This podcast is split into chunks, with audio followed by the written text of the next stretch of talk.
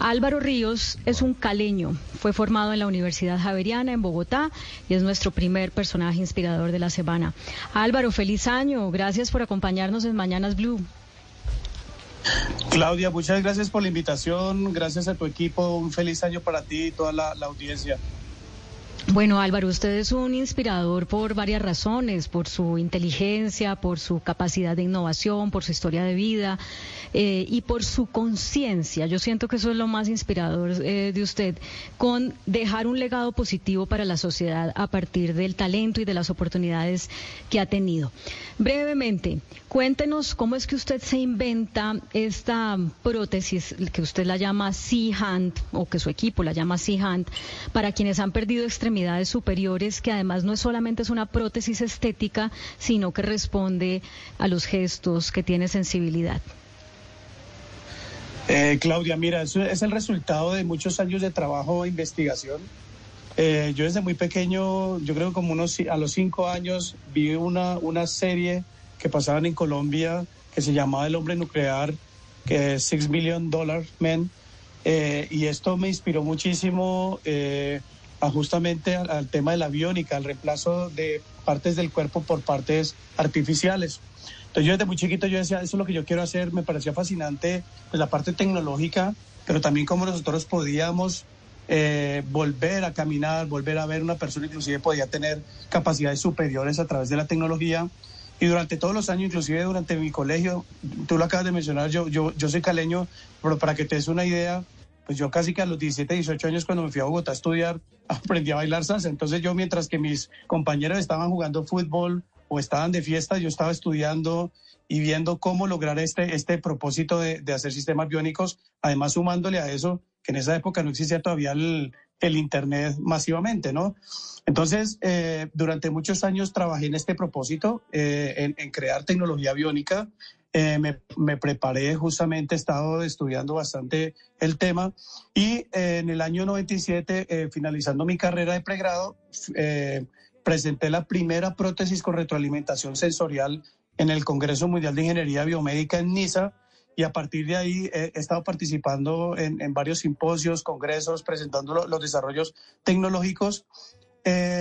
y, los avances que hemos ido haciendo y ya hace como unos seis años eh, creé la compañía aquí, ese sueño que tenía desde muy pequeño de crear sistemas biónicos, lo materializo creando esta compañía aquí en México, pensando justamente en poder ayudar, en poder masificar los, los, los eh, eh, sistemas biónicos a las personas que lo requieren en nuestros países, porque el acceso es bien difícil por los costos eh, tecnológicos entonces, eh, comencé este, este proyecto y gracias justamente a un equipo multidisciplinario de, profesionales eh, excelentes, pues hemos logrado tener hoy uno de los brazos más avanzados del mundo. Como tú mencionas, tiene capacidades eh, de inteligencia artificial, aprende del usuario, tiene retroalimentación sensorial y, y hoy por hoy estamos pudiendo brindar esta tecnología no solamente en nuestros países latinoamericanos, sino también en, en, Ucrania, como tú mencionaste, para las personas que lamentablemente han perdido alguna de sus extremidades.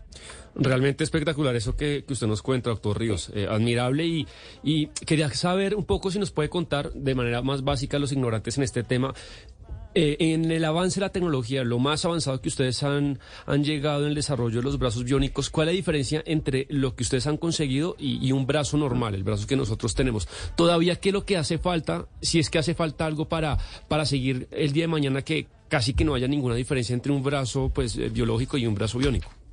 Mira, eh, no, es un tema tan simple como para eh, eh, contártelo así tan rápido, pero te voy a dar un, breve resumen. Eh, la mano es uno de los mecanismos, los sistemas mecánicos más complejos que nosotros tenemos en el cuerpo humano. Para que nos demos una idea, nosotros tenemos en la mano 27 grados de libertad, o sea, 27 como articulaciones, por decirlo así, que permiten justamente toda la movilidad de la mano humana. Hoy lamentablemente no hemos logrado eh, tener esa movilidad. Sin embargo, nosotros, eh, y es el estado del arte, logramos 7 grados de libertad en el sistema biónico, permite hacer eh, el 98% de las actividades de la mano humana. Y uno de los avances más importantes de los sistemas que nosotros hemos desarrollado es la naturalidad con la que pues, se puede controlar el sistema robótico, el sistema artificial, para que lo que la persona está pensando o esa intención de movimiento eh, se, pueda, se pueda llevar al sistema robótico y, interpretarlo gracias a la inteligencia artificial y poderlo convertir en movimientos desde pisado fino, eh, prensado cilíndrico o agarrar una bola en el aire, etcétera, eh, de una forma muchísimo más fácil. Y la otra parte bien importante que, que permiten nuestros sistemas es la retroalimentación sensorial, eh, que nos permite justamente saber cuánta presión estamos haciendo en el objeto y algo tan simple como, por ejemplo, ir a una reunión y estar charlando con alguien, estar hablando, interactuando y que si estamos tomando un vaso de refresco, pues el, vaso no se nos caiga sin tener que estar viendo el, la, el, vaso que estamos agarrando, ¿no? Nosotros, las personas que, que, que, no tenemos ninguna amputación, lo podemos hacer naturalmente, pero las personas pues con una amputación no, puede, no pueden hacerlo. Entonces la mano le brinda todas estas capacidades a la persona nuevamente. Señor Ríos, perdóneme, pero es que me perdí un poco cuando estaba hablando de lo de los siete grados. ¿Qué, qué significa eso? ¿Cuántos grados tendría el potencial de, de adquirir? No, explíquenos un poco cómo funciona ese tema de los grados.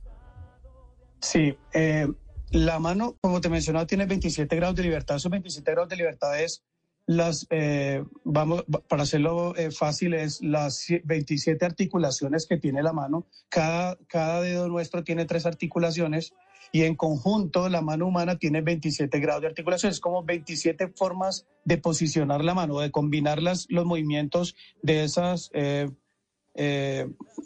sí, esas diferentes articulaciones para lograr diferentes posiciones de la mano. Hoy se logran siete, tenemos siete. ¿Qué significa eso? Que cada dedo eh, se, controla de manera independiente, tiene flexión e extensión, tiene eh, flexión e extensión de pulgar eh, y tiene pronosupinación en la mano. O sea, puede ponerse hacia arriba y hacia abajo la mano y tiene tanto abducción y aducción también el dedo pulgar. Eso, esos son los movimientos que se logran en este momento y te voy a decir el porqué de no haber llegado a más. Uno es el tema de los, de los actuadores. La, parte robótica pues necesita algo que se llama el actuador y son los, motores que hacen posible ese movimiento. Entonces, entre más motores se pongan, pues mucho más pesado va, a ser el sistema biónico.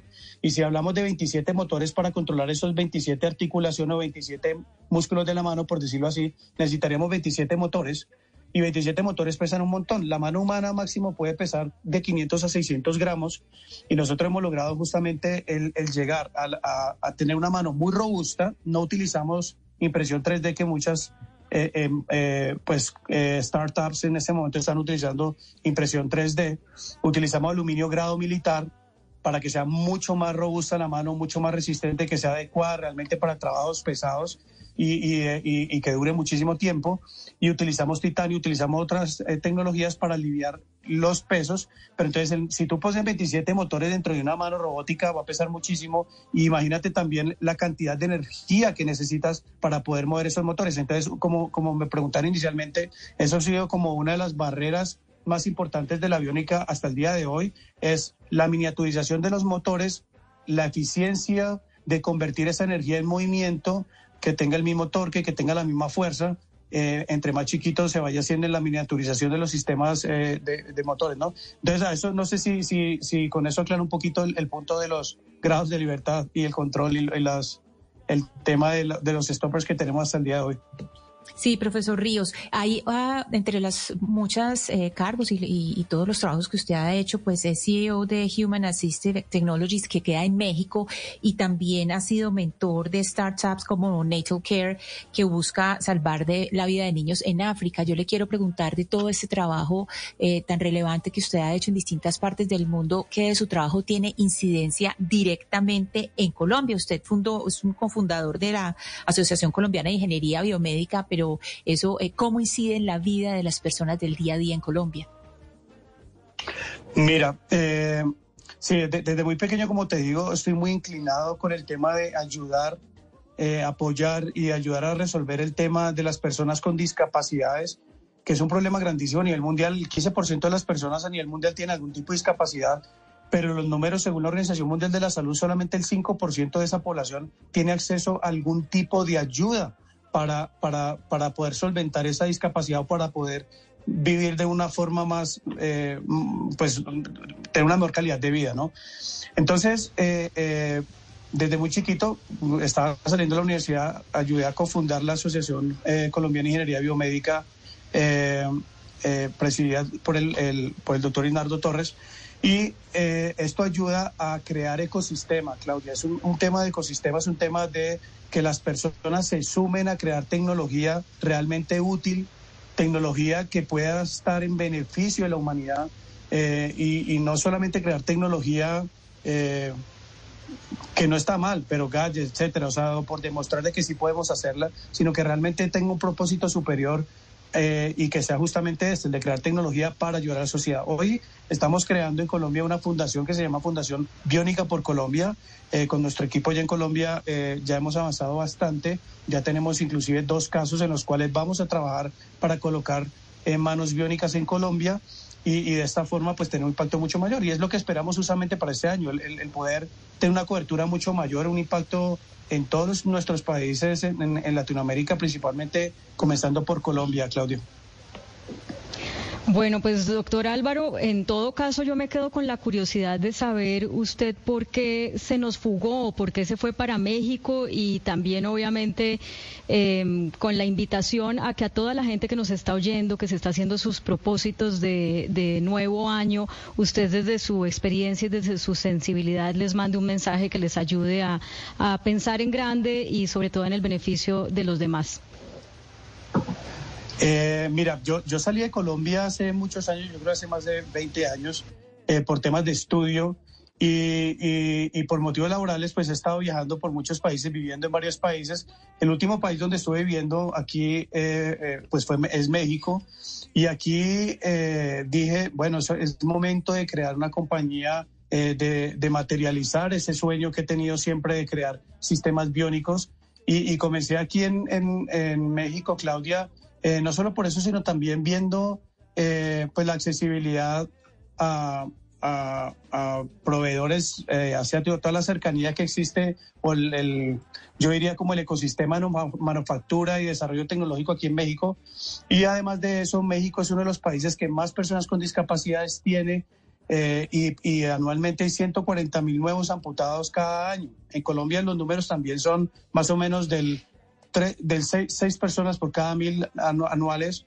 Eh, es un número bastante grande también, pero aquí existe el, agravante de, la diabetes, que es, muy pandémica aquí en, México. Entonces, por esa razón decidí hacer la compañía en México, pero el foco es toda Latinoamérica, eh, apoyar a nuestra gente. En Colombia existe otro problema eh, también muy delicado, que es todo el tema de los, de los soldados que han perdido, soldados y civiles que han perdido sus miembros por, por la guerra nuestra, ¿no? Interna. Así que estamos enfocados a, apoyar este tema en, Colombia.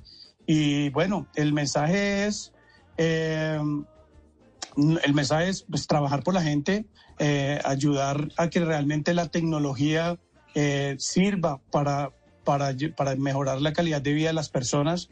Todos podemos poner nuestro granito de arena todos desde pequeños podemos buscar ese ikigai, tratar de buscar ese, ese, esa razón de ser de nuestra vida por el cual nos podamos despertar todos los días, eh, así no nos paguen, pero realmente podamos tener esa, esa eh, pues como eh, un sueño superior, una, una, algo, algo superior, alguna motivación superior que nos haga hacer más por los demás, siendo mejores cada vez y cada día más, preparándonos más. Claudia, ese sería el mensaje. Pues pues Álvaro Ríos, ingeniero electrónico, eh, creador de esta compañía que, crea esta, que creó estas increíbles manos biónicas con sensibilidad que ya están disfrutando eh, soldados que fueron amputados en Ucrania. Muchas gracias por llenarnos este 2 de enero de color esperanza. Hasta la próxima. Gracias, Claudia. Muchas gracias a ti y a todo el equipo. Que estén bien.